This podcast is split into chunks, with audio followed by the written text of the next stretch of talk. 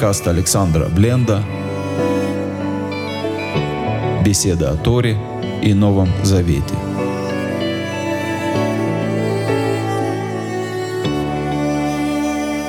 Шалом, дорогие друзья. Добрый вечер. Муадим Лисимха. Время радоваться. Светлого и доброго праздника Песах. Хат Песах Кашер Бесамех.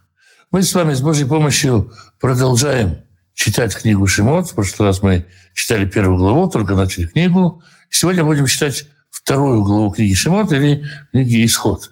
Ну, начнем, как обычно, с молитвы «Отец Небесный, я прошу Тебя поддержать и защитить всех кто оказался сегодня на войне, под бомбежкой, под обстрелом, всех тех, кто под оккупацией, кто преследуем, кто потерял близких, кто сам потерялся, кто чувствует себя беспомощным и слабым. Пожалуйста, поддержи, поддержи и подкрепи свой народ в это непростое время и дай поскорее мирное небо, чтобы весь этот ужас, весь этот кошмар прекратился. А мы с вами продолжаем читать книгу Шимот, и сегодня читаем с Божьей помощью вторую главу. Мы остановились на том, что фараон отдал варварский приказ всех родившихся детей бросать в Нил. Естественно, у народа какая могла быть на это реакция. Народ, видимо, это очень тяжело переживал. Об этом говорят только Медраши. Тора ничего не говорит об этом. Тора всегда оставляет нам место самим почувствовать, что человек переживает. В большинстве случаев Тора не рассказывает про человеческие эмоции, иногда рассказывает, чаще всего нет, для того, чтобы мы сами могли почувствовать, поставить на место тех людей. И с первого стиха мы читаем «Ваилеха Иш, Мибейт Леви, и пошел человек из дома Леви, то есть из колена Леви, Ваикал Эдбат Леви, и взял дочь Леви. Пока вообще ничего не понятно. То есть был какой-то человек, левит по происхождению, который взял Ваилех Ваиках, кстати, два глагола, и пошел и взял, намекает на то, что он вернул свою жену, с которой он был в разводе. Позже мы увидим, что у них есть еще дети, старшие Арон и Мирьям, и, значит, это подтверждает нашу наше понимание этого стиха, что какой-то человек пошел и вернул свою жену из дома Леви. Почему вернул? Э, почему развелся, понятно, наверное, да, то есть была такая большая глубокая депрессия в народе, такое уныние, что люди оставили своих жен. Почему взял? Некоторые комментаторы говорят, что этот человек из дома Леви, пока мы не знаем его имени, увидел во сне, что его жена начинает беременна сыном Моше и пошел взял себе жену. Другие говорят, что у них же была дочка, старшая сестра будущего Моше, Мирьям, которая сказала, фараон убивает только мальчиков. Вы же, когда вы разводитесь, вы убиваете и девочек, не сотрудничайте с фараоном. Ну, возможно, еще какие-то причины, по которым он ее взял и Мало ли каких причин человек решил, что он любит свою жену, все равно хочет с ней жить. Что бы ни происходило вокруг, какой бы кошмар не творился. Мы не знаем причины, можем только догадываться. Я вот поделился некоторыми догадками. Витиарича, Витилед, и родила, и забеременела женщина, и родила Бен, сына. Вытирала то китов. И она увидела его, что он хорош. Вытирала то китову. Тацпинелу шлюша Ерехим и прятал его три месяца. И снова комментаторы озадачиваются. Вообще, любая женщина, как правило, любая мама, э, которая душевно здорова, когда она видит своего ребенка, она понимает, что он хороший. Кто скажет, какой плохой у меня ребенок? Любая мама радуется своему ребенку. И что же здесь особенного? И многие комментаторы говорят, она увидела какое-то пророчество о том, что через этого сына произойдет. Другие говорят, она увидела, что дом ее наполнился божественным светом. Да, почему мы здесь читаем? И увидела она, что он хорош. Это отсылает нас к первой главе книги Баришит, когда Бог увидел свет, что он хорош. Она увидела, что дом наполнится светом и получила такое, как бы через это такое пророческое состояние сохранить этого ребенка. Другие комментаторы говорят, что она родила его на шестом месяце беременности и увидела, что он здоровенький, крепенький, выживет, и она может его три месяца сохранить, потому что инспекция из, так сказать, э, народной полиции Египта приходит на девятом месяце. И она может его три месяца прятать. Все эти варианты могут, конечно, подойти. Я думаю просто, что действительно, если мы читали во всей предыдущей главе, что все, что видит фараон, он видит плохо. Все плохо, все, на что не посмотришь, плохо. И это как пустая и безвидная земля, в которой тьма над бездной. Здесь она увидела свет, может быть, не увидела буквально в смысле свет. Просвет, проблеск. В рождении этого ребенка она увидела для себя проблеск, просвет в своей жизни, ну, может быть, не как э, открытое пророчество, а как легкое прикосновение Всевышнего. И она прятала его три месяца. Через три месяца мальчик, видимо, подрос, уже трудно стало прятать. Выносила от от спино, и не могла она больше его прятать. Вытеках Ративат Гомы, и она взяла его, сделала ему корзинку из такого растения, из которого делают папирус. Оно почти не сохранилось, это растение. Вытехмара Бехумер, и просмотрела смолой, увызафет, и как битумом, вытасем ба это елет. Положила в ней мальчика, вытасем бесов аль цват аяур положила на его в заросли рогоза. такое растение, которое обычно, обычно по ошибке называют камышом. Такой стебель тростниковый с большим длинным коричневым набалдашником. Ну, в Египте растет много. Она положила его в заросли рогоза, который при берегу Нила. Фактически в этот момент, в третьем стихе, мы читаем, что она выполнила повеление фараона. Младенца велено положить в Рим, в Нил, а положила его в Нил. Нигде не сказано, не класть его в корзиночку или еще как-то. В титицев это такое интересное слово, титицев. Если вы посмотрите, в букве цади здесь внутри точка означает как бы удвоение согласной. Э, если это в, в русском языке написали бы двойное ц, ц, титицев, то есть э, стала во всех готовности очень внимательно наблюдать Ахото, сестра его, Мирахок издалека, Лидат, Майя Ло. Стал наблюдать издалека, чтобы смотреть, что с ним случится. Кто еще смотрел издалека, мы встречали слово «мирохок» издалека, когда мы читали про братьев, которые видят Юсефа, который к ним приближается, они увидели его издалека, но они сами стали готовиться выйти. Здесь что происходит интересное, что, с одной стороны, сестра наблюдает за этим, и она будет смотреть, что будет делать Всевышний, что будет происходить с этим ребенком. С другой стороны, это состояние невмешательства, вот это вот состояние охраны границ, скажем так, исполнения божественного замысла. Она встала издалека, и пока она только смотрит, что будет происходить. Выталед, Бат Паро, Верховц, Алайор. И дочь фараона спустилась умываться, купаться в Ниле. В Эгаротея.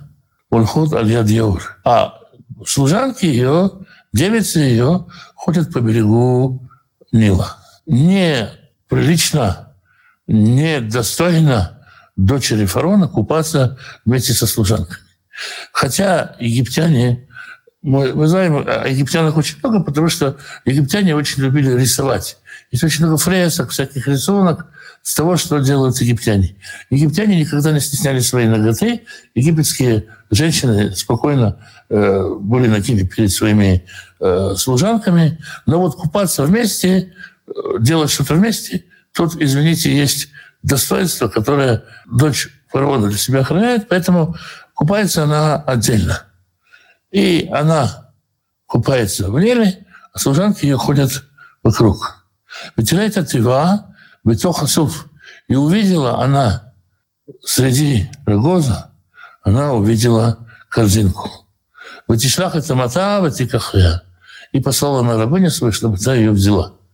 Некоторые комментаторы, некоторые медраши говорят, протянула на руку. Ама, слово, которое может означать рабыню, может означать руку. Но и комментаторы говорят, что рука ее удлинилась до двух метров, чтобы она дотянулась до этого.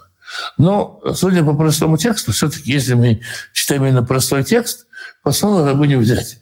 Все рассчитано хорошо в зарослях, скажем так, тростника на берегу бултыхается корзинка, она там не перевернется, она просмолена, то есть она черная, она видна на фоне тростника, дочь фараона увидела, и она посылает служанку взять эту корзинку. А издалека за всем этим наблюдает сестра этого мальчика. Еще ни одно имя не названо, обратите внимание. Да, мы дочитали вот до этого места, еще пока ни одно имя не названо. Ватифтах ватирел это елет, и она открыла и увидела мальчика, вини на Ашбахе. И вот юноша плачет. Она увидела мальчика, и вот юноша плачет. Может быть, он плакал с таким э, серьезным видом. Может, она сначала увидела, что это мальчик, ну, как мы всегда смотрим на ребенка, потом увидела, что такой очень уже мальчик. Вытихмолила в Этумар, и она смилостилась над ним и сказала, «Миэль дей аеврим зе этот из еврейских детей». И тут как тут подбегает сестренка. Вытумара фатуаль батпаро. И подбежала сестренка, говорит, сестренка дочери фарона, а Элех, выкаратель Ахриша, Миянекет, Минаевриот, может быть, мне пойти и позвать тебе кормилицу из евреев, из евреек, у Тинакнах это елит, и она вскормит тебе мальчика. Снова, ну, дочка фараона молодая, молока у нее нету, а у евреев много кормилиц, и можно, тем более, что детей у них убивают, и есть много желающих, может быть, вскормить этого еврейского мальчика. Потом она Паро и сказала ей, дочь фараона, Леха, иди. Ватилеха альма, ватикра это эма елит. И пошла эта девица и позвала мать ребенка, не свою маму здесь, ну, понятно, что это ее мама тоже. Но Тора так говорит, что как Всевышний все предусмотрел, что она позвала маму ребенка. Вытумарна Батпаро. И сказала ей дочь фараона, Илихе, ли, это еле тазе, возьми мне этого ребенка. И вскорми его для меня. Я тебе дам оплату твою. Вытекаха Иша, Елед Вантинакиру.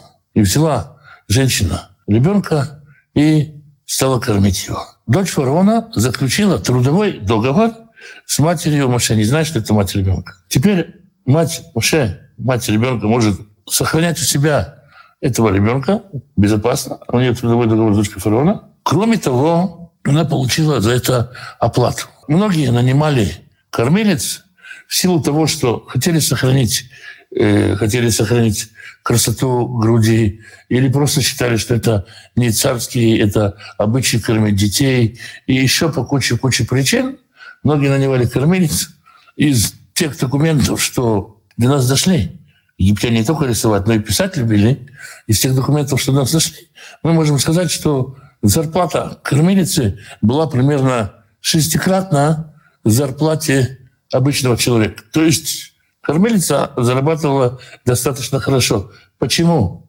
Потому что э, э, египтяне считали, среди прочего, что женщина а, кормящая и как бы грудь связана со всеми остальными половыми органами женщины.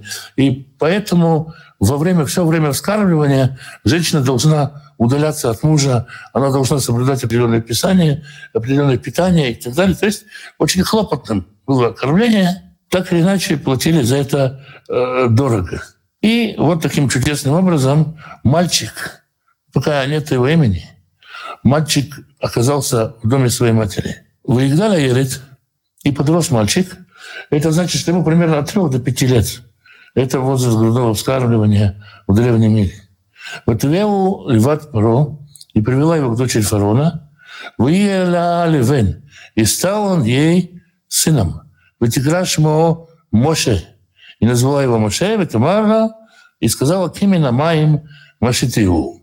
Потому что я вытащила его из воды. Действительно, слово Моше и вытащить лимшот из воды – это одно и то же слово на иврите. Но откуда бы это знать дочери фараона? То есть откуда дочь фараона знает такой сложный достаточно иврит? Э, другой вариант, и наиболее простой вариант, что она назвала его Мозес или Мошеш, как это было на языке Египта того времени. И это означает сын. Он будет моим сыном, я назову его сын, потому что я вытащила его из воды, я вытащила его из воды, поэтому он мой сын. То есть это такая двойная этимология слова сказать, еврейскому читателю понять, почему так, и что, собственно говоря, дочка, э, дочка фараона имела в виду. Таким образом, еврейский мальчик, которого зовут Моше, оказался в египетском дворце. А как звали Моше в его доме? Сначала он три месяца жил у мамы, до того, как она его положила в корзинку, а с другой стороны, потом она его скармливала. Какое было у него еврейское имя? Почему это нигде в Торе не употребляется? Некоторые говорят, написано, что она увидела, что он хороший, Тов. И поэтому так и назвала его Тов хороший. Или, как другие говорят, Тувия. Хороший, хорошесть от Бога. Другие говорят, она назвала его Якутель, что значит, несмотря ни на что, буду уповать на Бога. Но все это Мидрашей достаточно поздние попытки догадаться, как звали Маше в еврейском его доме, а в Торе этих имен нет. Почему? Потому что когда происходило усыновление, одно из элементов усыновления, что имя, которое дали первые родители, нигде не сует. То есть старые документы прошлого усыновляемого ребенка уничтожается, шестикратно проклят тот, кто э, назовет это имя. То есть от того могут умереть через детей. Под страшным проклятием заклинается не вспоминать первое имя. Может быть, поэтому Маше, как сказать, юридически остался только Маше. Его старое имя и забыто. Может быть, это было настолько страшно, что и сам он его постарался забыть, много разных рассуждений есть на этот счет.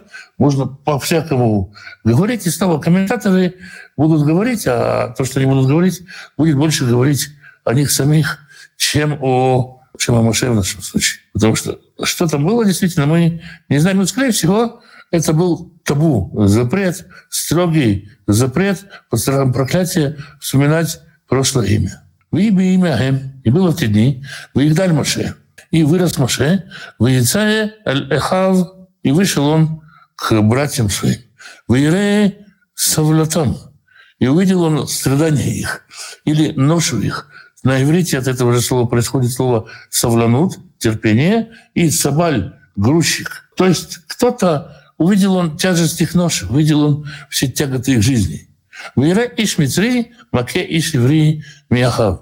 И он увидел, как египтянин бьет еврея из его братьев. Э, может быть так, что это было повседневной практикой в Египте. Египтяне били евреев, которые у них работали. Ну, во всяком случае, Маше вот вышел и сразу же увидел. Другие говорят, что нет, это была ситуация, когда этот египтянин имел какие-то отношения с женой этого еврея, и вообще-то египтяне так просто евреев не били, если мы смотрим на простой смысл и представляем себе просто ситуацию, когда евреи в порабощенном состоянии, то, скорее всего, скорее всего, египтянин бьет еврея, это в порядке вещей. Вяфен ховыхо и посмотрел туда и сюда. Вроде бы да, такой простой смысл. Первый вариант посмотрел туда и сюда, кого бы позвать на помощь. Может, кто-то тут вмешается, может, кому-то можно пожаловаться. Второй вариант, конечно, чтобы никто не увидел, не видит ли кто. И третий вариант, как это говорят Медраши, посмотрел, не будет ли от этого египтянина в потомстве какой-то праведник или какой-то прок. Ну, опять-таки, простой смысл здесь. Посмотрел, оглянулся, чтобы никто не видел. Иш. И увидел, что нету никого. Выял это Мицри. И убил. Египтянина, видимо, убил руками. Вытменил Бехоль и похоронил его в песке. Видимо, думал, что все на этом закончится. И хотя, когда он убивал египтянина, он вроде бы защищал какого-то еврея, хоронил он его в одиночку. Опять-таки, скорее всего, тот еврей просто сбежал со страху. Вейце бы я машини. И вышел во второй день. Вы начнее нашим евреем нацим. И вот склокничают, задираются два еврея. Выморли Рашай, сказал злодею, лама так и райха, почему ты бьешь ближнего своего? Как он узнал, кто здесь злодей, кто здесь не злодей? Видимо, он сказал тому, кто был наиболее агрессивный, сказал, зачем ты бьешь ближнего своего? Вымер и сказал, Месамха, кто тебя поставил? Лишь, сар, Вешафет Алейну, мужем, министром и судьей над нами. Ты вообще кто? Ты зачем сюда влезаешь? Если так разобраться, вот мы видим, один человек бьет другого. Пусть египтянин бьет еврея. Разве это повод, разве это причина его убивать? Где, где это в Торе?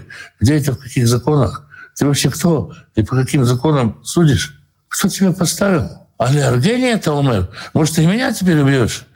Каширалакта это Мицри.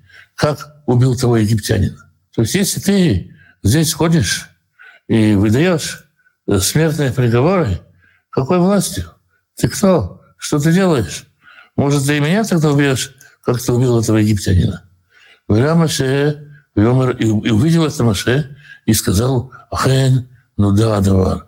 Да, стало известным это дело. Пошли слухи, и стало известным, что Маше убил египтянина. Не просто убил египтянина. В данном случае это не просто убийство, которое убил и концы в песок. Убил – это восстал против системы управления, восстал против э, политической ситуации в Египте. То есть опять евреи мутят воду, в данном случае еще и придворные евреи. Вишма Паро это два раза. Услышал фараон об этом. Воевакеш ла рогат Маше. И хотел убить Маше. Воеврах Маше Мифней Паро. Видимо, кто-то доложил Маше, потому что его хотят убить. А некоторые комментаторы говорят, что фараон даже его ловил и пытался убить, и что какой-то ангел вместо Маше представлялся фараону. Но давайте, если мы следуем шату, простому смыслу, Маше узнает как-то, что его ищут. Он же все-таки вырос при дворе. Вы враг Маше Мифней Паро, и убежал Маше от фараона, выезжал в Барас Медьян, и жил в стране Медьян, выезжал в Арабер, и сидел у колодца. Здесь, можно сказать так, он жил в стране Медиан какое-то время, и однажды он сидел у колодца, и что-то там случилось. Ну, скорее всего, Моше только-только бежит от фараона, бежит в страну Медиан. Страна Медиан – сателлит, в общем-то, Египта. В какой-то степени Египту подчинена страна влияния, но в то же время своя страна. И Моше бежит туда, и, видимо, после долгого пути останавливается у колодца. Здесь Тора делает небольшое отключение говорит «Валикоэль Медиан Шева Банот». А у Коина Медианского семь детей, семь дочерей. Единственный человек, у которого семь дочерей, есть э, в Танахе человек, у которого 30 дочерей, есть у которого три, но семь только у Коина Медианского. Вы довольны? И они пришли в Этидельна и стали накачивать воду из колодцев, и напомню, что египетские колодцы, они как с таким э, накачивающим колодец системой Журавель, который накачивает воду по таким особым отводам. Вода идет в поилки скоту. Вот Тималейна это рейтим, и наполнили поилки Ляшкот Цоновиген, чтобы поить скот отца их. В его роим, и пришли пастухи в Игаршум, и выгнали их, и пытались их выгнать. Это тоже само по себе интересно. С одной стороны, их папа священник. На дочерей священника не так-то просто ну, с ними воевать. Кто их тронет? Некоторые медраши снова говорят, Медраш пытается заполнить лагуну, ответить на вопрос, что же такое случилось-то, что это случилось, как получилось, что на дочерей Коина кто-то может поднять руку, кто-то может их откуда-то прогнать. Дочерей священника. Священник уважаемый должен быть у медиан, медиане. И комментаторы говорят, что незадолго до этого как раз их отец, священник, отказался от своего языческого служения, принял служение единому Богу, и поэтому к нему такое отношение. Поэтому Маше к нему попадает. Снова Мидраш пытается заполнить, лакону заполнить. Когда вы сталкиваетесь с Мидрашами, чтобы вы понимали, для чего их рассказывают, почему их рассказывают. А если посмотреть на простой текст, то эти пастухи, они могут быть вовсе не обязательно медианцы. Они могут быть кто угодно, пастухи – это наемные рабочие, это люди какие-то из других мест. Поэтому они просто пытались отогнать дочерей, когда те уже, когда те уже набрали воды. Маше, кажется, жизнь Маше ничего не учит ему. Можно было сказать, после двух случаев, когда он за что-то там вступился, и уже из-за этого он бежит, здесь Маше не остается в стороне. Вайкам Маше Вайшиан. И взял, Маше встал и спас их. Ваишак и цунам, и напоил их скот. Моше вступается за э, семерых дочерей священника Медианского против, наверное, группы пастухов, ни одного, ни двух. То есть Моше обладает достаточной смелостью, чтобы ввязаться в такую потасовку и, по крайнем случае, противостать, противостать тому, что делается вокруг него. Его чувство справедливости сильнее чувства собственной безопасности. Витамол Рауэль Авиен, и пришли они к Рауэлю отцу их. Почему Рауэль, если мы потом будем знать, что он Итро, а в другом месте он еще назван Рагуэль. Здесь дело в том, что в Торе часто дед называется по имени отец. Рауэль и Рагуэль – это их дедушка. Уйомар и сказал, Мадуа, мы артем баем. Что-то вы сегодня быстро вернулись. Почему? В этом Аран, и они сказали, Ишмецли, Тацелейну, меня дороем. Один египтянин спас нас от пастухов. Вегам, далё, даляляну. И также он накачал нам воду. Может, они преувеличивают. Он, здесь не написано, что он их накачивал. Ну, можно и так сказать, можно и так понять. В Яшек это сон, и напоил наш скот. Они рассказывают о славном подвиге этого египтянина, понимает Моше за египтянина, чтобы выглядит как египтянин, не как иудей. И сказал он сыновьям, вы завтра метаешь. Ну и что же вы оставили этого человека? Крану, вы халехем.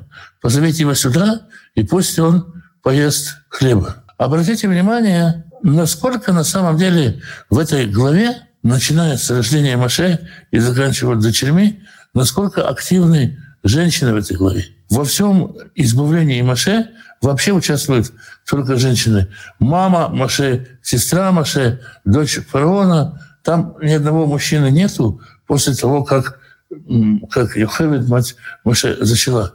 И здесь тоже очень много действия женского, поэтому мудрецы говорят, благодаря нашим мудрым женщинам мы вышли из Египта. Здесь тоже женщина наконец-то проявляет инициативу, зовут Маше, Вяр Маше Лешевет, это Иш, согласился Маше жить с этим человеком. Что значит согласился? Что значит поесть хлеба? Скорее всего, поесть хлеба, как один из вариантов, как мы это видим позже в Танахе, это заключение трудового договора, опять-таки трудовой договор, по которому Маше будет работать, становится работником и принимается в семью Руэля, Руэля или Ятро, и ему нужно отдать в жены одну из дочерей, то, что здесь и происходит дальше. Ваитена Ципора Бето Лимаше. И дал Ципору дочь свою в жены Маше. Таким образом, Маше оказывается в Медиане, женатый на дочери медианского священника – в общем, тоже очень высокий статус, и все это вот так вот чудно Всевышний устраивает. Ватилет Бен и родил сына, выиграет шмо Гершом. И назвал его Гершом. Киамар Гера идти барец нахря. Потому что сказал пришелец, был я в стране чужой. Гер и Гер – это пришелец, Гершом – это я был поставлен пришельцем, или там я стал пришельцем. Так можно перевести это имя. Если мы посмотрим, то на этом Тора заканчивает абзац. Вот в конце текста здесь видна буковка «П». Буковка «П» означает конец абзаца, а вот здесь внизу, в конце главы, буковка «самых», она означает конец главы. Совершенно случайно здесь главы совпадают. Это конец абзаца, но это еще не конец главы. Тора еще хочет кое-что нам сказать. «Вы имя Маэм» И было по, по, по истечении многих дней «Ваямет Мелех Мисраим» и умер царь египетский. «Ваямху бне Исраэль мина вода». И вздыхали, тяготились сыновья Израиля работой, вырезаку и возопили. Даже не написано, что возопили Господу, просто возопили. И их вопль от работы поднялся перед Богом. Почему? раньше не поднимался. Одно из объяснений, которое мне, мне нравилось услышать, когда у человека есть какой-то, какая-то надежда, какой-то вариант Б, вариант Б. Например, ну, подождем, пока этот ворон умрет, может, придет другой, и он все изменит, он закончит этот кошмар. Вот другой фараон умирает, и уже не на что больше надеяться. Никаких запасных вариантов не остается. Если человек говорит, дай мне, пожалуйста, вот это, а если не дашь, то ну вот у меня вот еще тут есть запасной вариант. Это одна молитва. Когда человек молится, и его молитва, она без вариантов, она превращается в вопль, который или так, или никак, тогда есть больше шансов, что этот вопль будет услышан. Вишма Элоим Накатам, и услышал Всевышний вопль их. Воискорет брито, это Авраам, это Исхак, это Яков, и вспомнил, о «вспомнил» в отношении Бога мы уже много раз говорили, а вспомнил он завет свой с Авраамом, Исхаком и Яковом, «Вырайлем Бней Израиль» и увидел, посмотрел Господь, поднял глаза на сыновей Израиля, «Вы ядайну им» и узнал Господь. Узнал, как соединился, слился с народом Израиля. И, можно так сказать, Бог почувствовал это страдание народа. Вот такая вот удивительная глава. На самом деле всей этой истории хватило бы, наверное, на пару сезонов эм, латиноамериканского сериала или турецкого. Но Тора лаконично укладывает эту мега трагичную эпохальную историю в 25 стихов. Это была вторая глава может быть, отец Маше взял вторую жену? Да нет, это не вторая жена. И текст точно говорит, что это жена первая. Потому что пошел и взял ее себе назад. Откуда дочь фараона узнала, что это еврейский ребенок? Но еврейский ребенок, он обрезанный на восьмой день. У него видно первый признак э, еврейского ребенка. Кроме того, наверное, были какие-то черты лица, но для начала можно сказать именно это.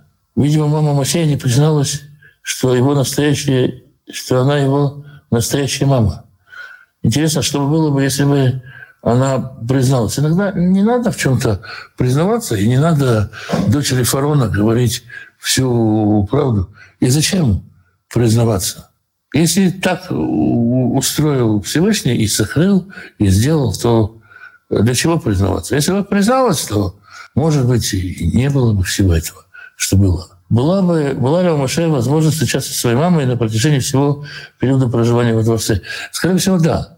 Э, из того, что мы знаем, и в Египте, и в Ханане, мы читали недавно про смерть кормилицы Ривки, когда Ривка уже давным-давно в возрасте. Скорее всего, какие-то деньги какой-то почет кормилица, оставьте, что это мама, просто как кормилица, она получала, и Маше, скорее всего, встречался.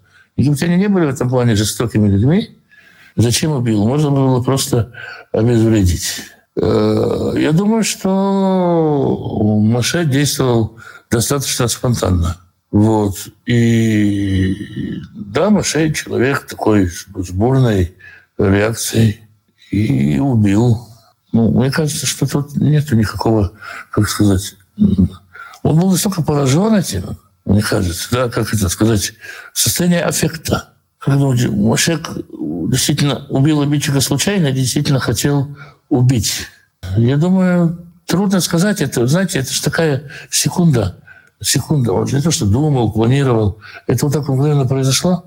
Я не уверен, что Маше на практике, когда бывает, вот у вас бывает, что вы что-то сделали, и потом хватаете за голову, что это сделали.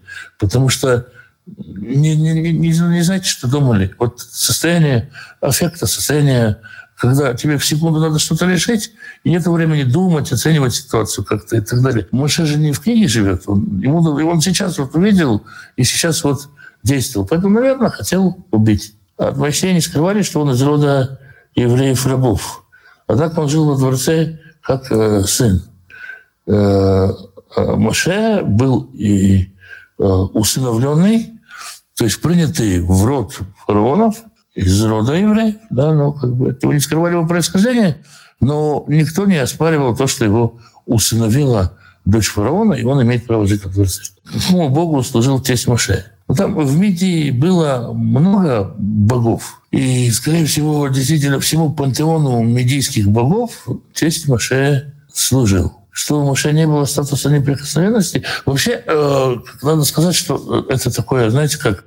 Я разговариваю когда с людьми вот, из бывшего Советского Союза, он говорит, ну, у нас тут за убийство, так убил, можно за деньги решить во многих странах. Суд такой, что за деньги можно решить. А почему так? Нет, египетский суд был достаточно строг, и за убийство полагалось убийство независимо от статуса. То есть вот суд в Египте, судебная система Египта, она была такая. Кроме того, Смотрите, есть фараон, есть дочка фараона, которая, скажем так, взбалмошная, как эта дочка фараона, которая усыновила себе какого-то еврея. И, конечно же, многие хотят от него избавиться просто. Поэтому нет, здесь нету такого, и, и не было такого ни в Вавилоне, нигде, чтобы вельможи абсолютный статус неприкосновенности имели. Убил, убил, отвечай за убийство. Мишель действительно совершил преступление. Он знал, что его дочерей обижают, и ничем не мог помочь им.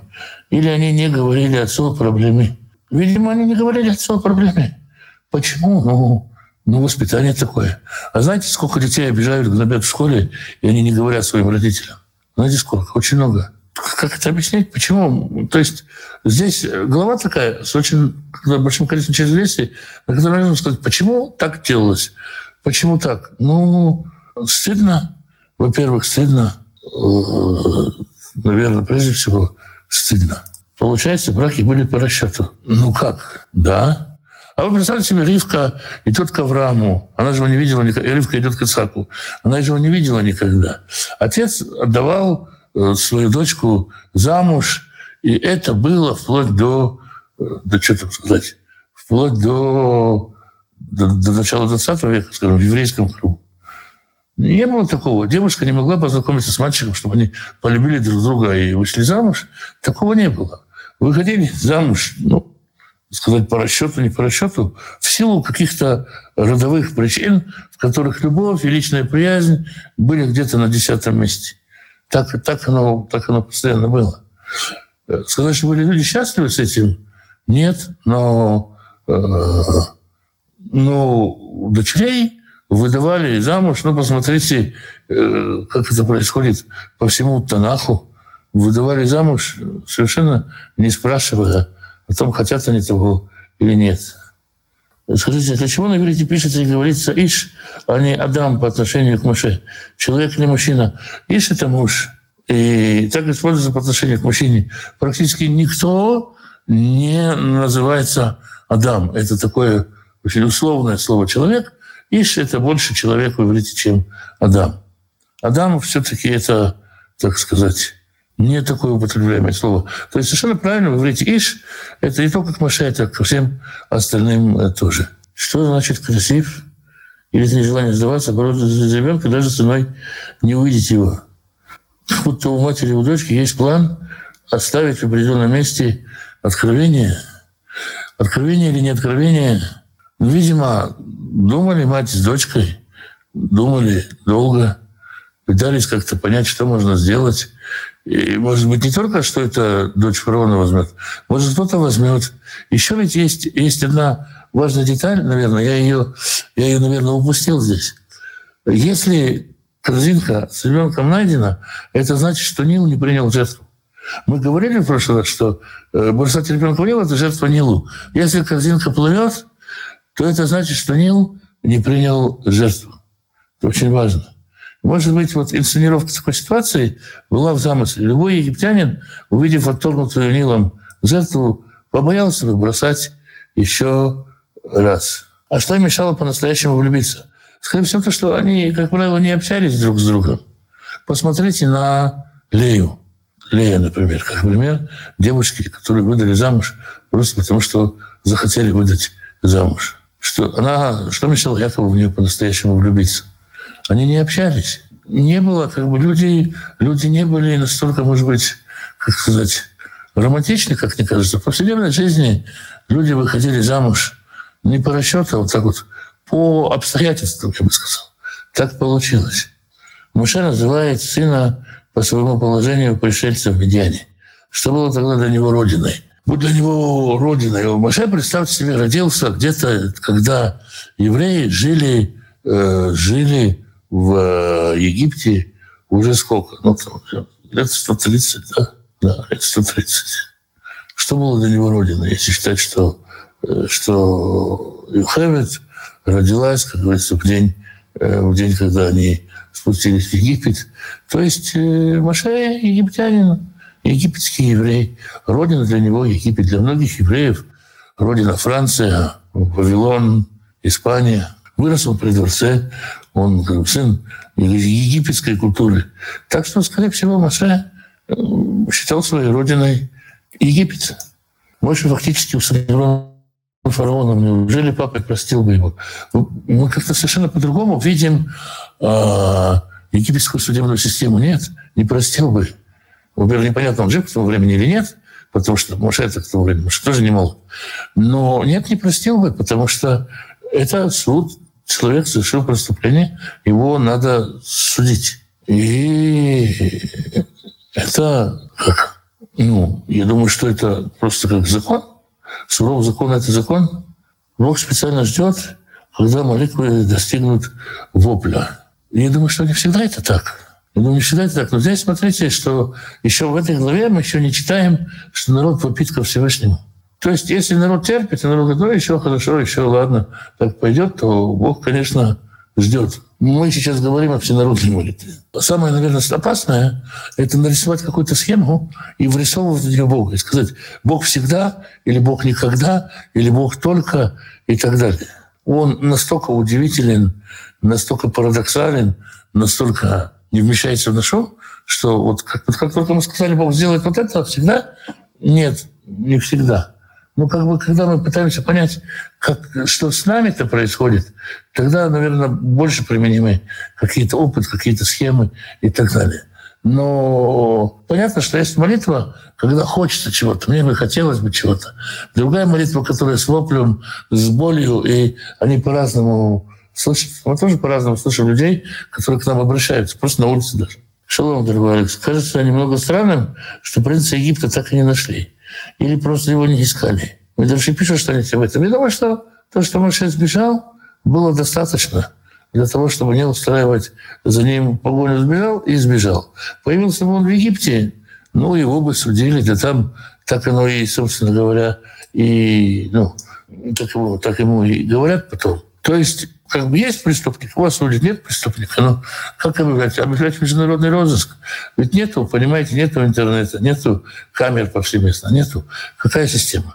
разослать, взять его живым или мертвым, да он останется в какой-то деревеньке, засядет там и проживет. Еще непонятно, может быть, он с собой утащил маленький кошелечек золота. Могла быть такая ситуация что египтянки брали себе детей. Ведь повитухи говорят, что они были слабы в родах. Э, ну, в принципе, можно предположить, что и была, но нигде нет таких следов. Дело в том, что э, египтянки Э, мы знаем, помним, египтяне не едят с евреями даже, да?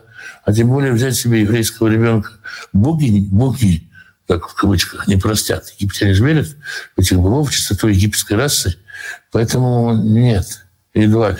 Но отрицать тоже невозможно, мало ли. Насколько привлекательно было становиться взятием чужеродного жреца. Даже пастухи могли обидеть детей священника. Сколько общего могло быть у них, ну, всяко привлекательнее, чем быть бывшим зэком, беглым зэком, беглым, скрывающимся от правосудия человеком. Э, тоже понимаете, какой у него был статус? Здесь его приняли, накормили. Может быть, Титро и не был таким глупым человеком, и с дочерью. Ну, про дочь сложно, потому что потом не очень-то складывается у семейная жизнь с Цепорой. Все сложно. Но опять-таки, опять-таки э, у нас, у нас, может быть, немножко другие представления о, о, о семейной жизни.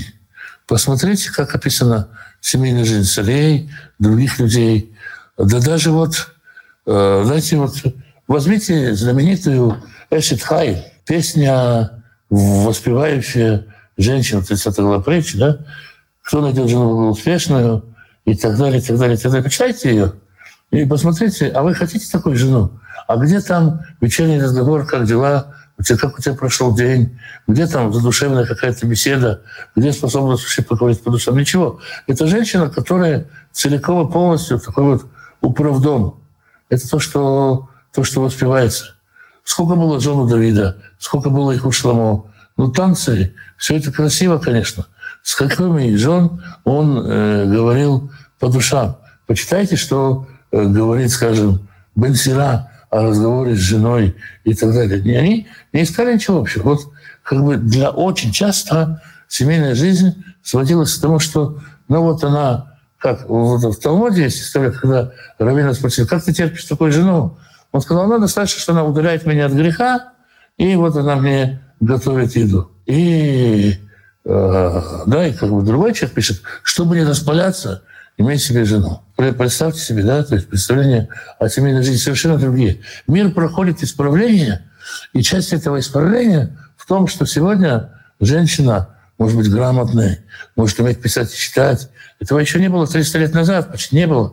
Что женщина э, самостоятельно мыслит, что, и что она развитая совершенно личность, и семья изменилась.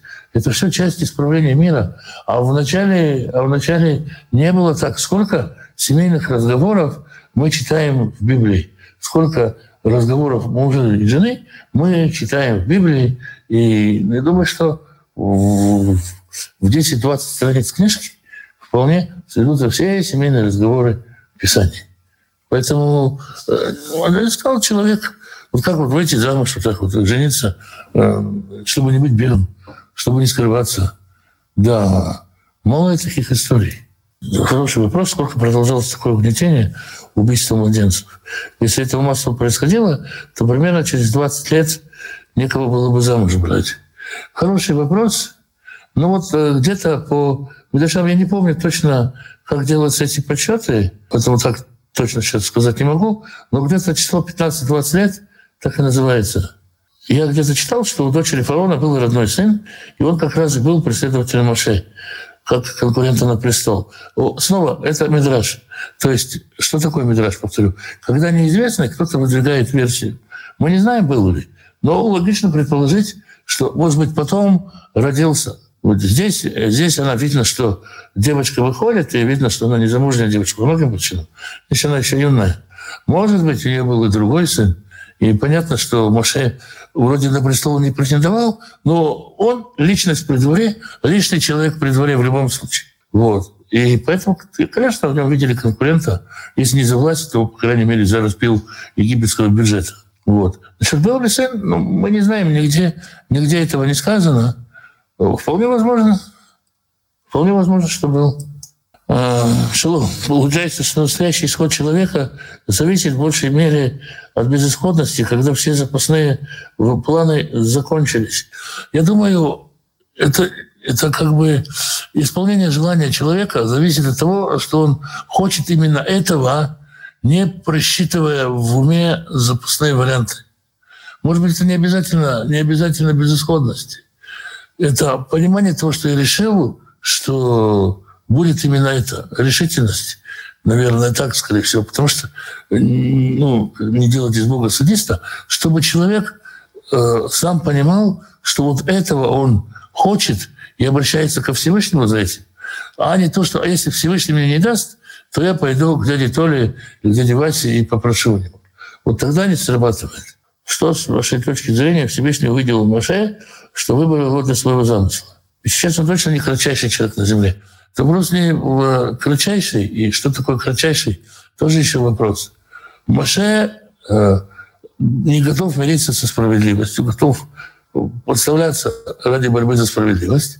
Моше любопытен, он там пошел посмотреть на этот куст, который горит, не теряет э, любопытства жизни и очень много других инструментов. Параллельно Моше будет становиться кратчайшим из людей по, по дороге. Сначала не было так. Вы почитайте первую встречу, где сказано «И разгневался Господь на Моше». То есть э, не все так просто, но вот эта вот жажда справедливости, э, неготовность мириться с рабством на фоне общего рабства, это очень-очень важно, очень-очень серьезно. Вот эта непримиримость, способность, готовность изменять мир, это очень много. Кратчайшим он потом станет. Кратчайший, кстати, там, кстати, не самый, не единственный перевод. Интересно насчет кротости. Кротким назвали Маше, убил человека и в одиночку пошел на толпу пастухов. Кротко назвал Ишуа, который, э, откровенно говорил глаза первосвященникам и переворачивал столы. Что такое кротость? Э, здесь, здесь что такое, как бы, Ишуа, который переворачивает столы? Он же не за себя, а, не за себя воюет, Ишуа. Как написано, ревность в доме съедает его. Он пришел в место, которое считается дом отца, и увидел, что в доме отца расположились какие-то торговцы, какое-то такое вот это все происходит. И ревность переполнился, он переполнился возмущением, гневом за дом отца, не за себя. Если его кто-то где-то обидел или там еще что-нибудь, а вот это вот э, как-то что же как Маше, это же не за себя заступался. Вот. А самого себя готов был подставить. Ведь храмовая стража могла прийти, принять меры. Мало что там в Египте могло случиться. И поэтому кротость – это не, а, не потакать всему, что происходит вокруг, и ни против чего не возражать. Кротость – это когда ты готов свой личный страх, может быть, свою боязнь, свою даже застенчивость э, задвинуть куда подальше вглубь и перевернуть бичом э, стол. Тоже может быть кротость.